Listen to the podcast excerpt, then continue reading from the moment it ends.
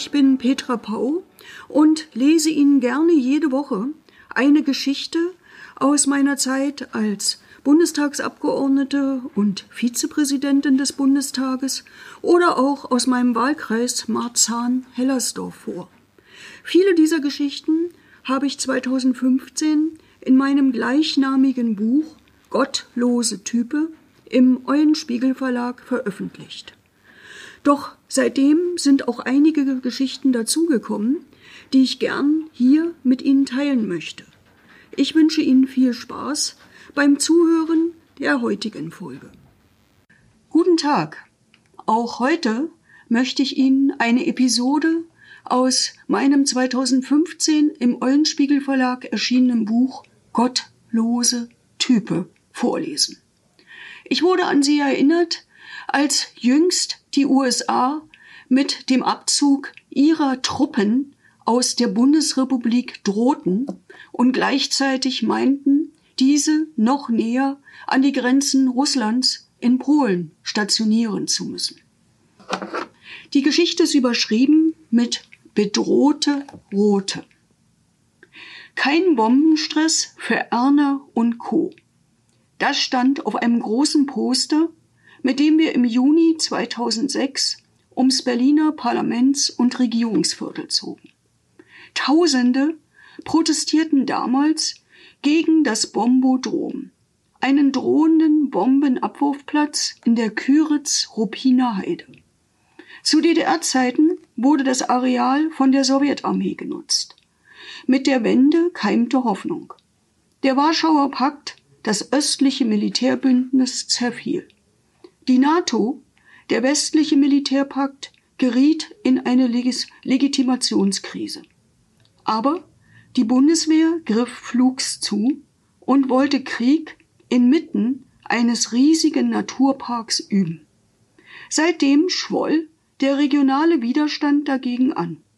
Kirchen, Umweltschützer, Bürgerinitiativen, auch die Landesparlamente in Brandenburg, Berlin und Mecklenburg-Vorpommern engagierten sich für eine zivile Nutzung nebst Tourismus im Nordosten Deutschlands.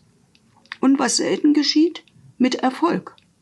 2011 besiegelte die Bundesrepublik den Verzicht der Bundeswehr auf ihr vermeintlich Hab und Gut im friedlichen Grün. Doch wer war Erna und Co? Auf unserem Demoposter zeigten sie Gesicht, eine Sau und ihre Ferkel aus dem schönen Waldtierpark Kunsterspring.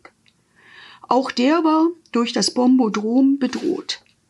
Gelegentlich fahre ich dorthin, um meinen Kopf zu lüften und Gedanken zu sortieren.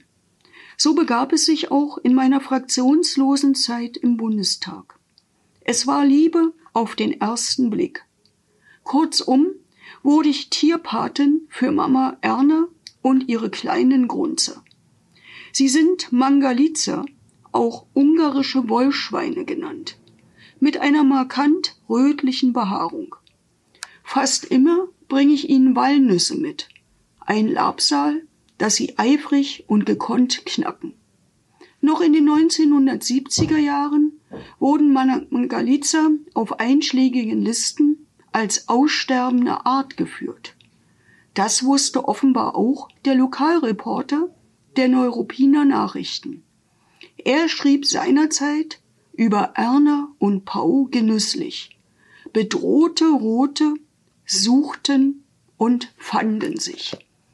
Wie Sie wissen, ging die Geschichte nicht nur für die Küritz-Ruppiner Heide gut aus, es gibt dort kein Bombodrom mehr, sondern auch für die Linke und ihre parlamentarische Vertretung.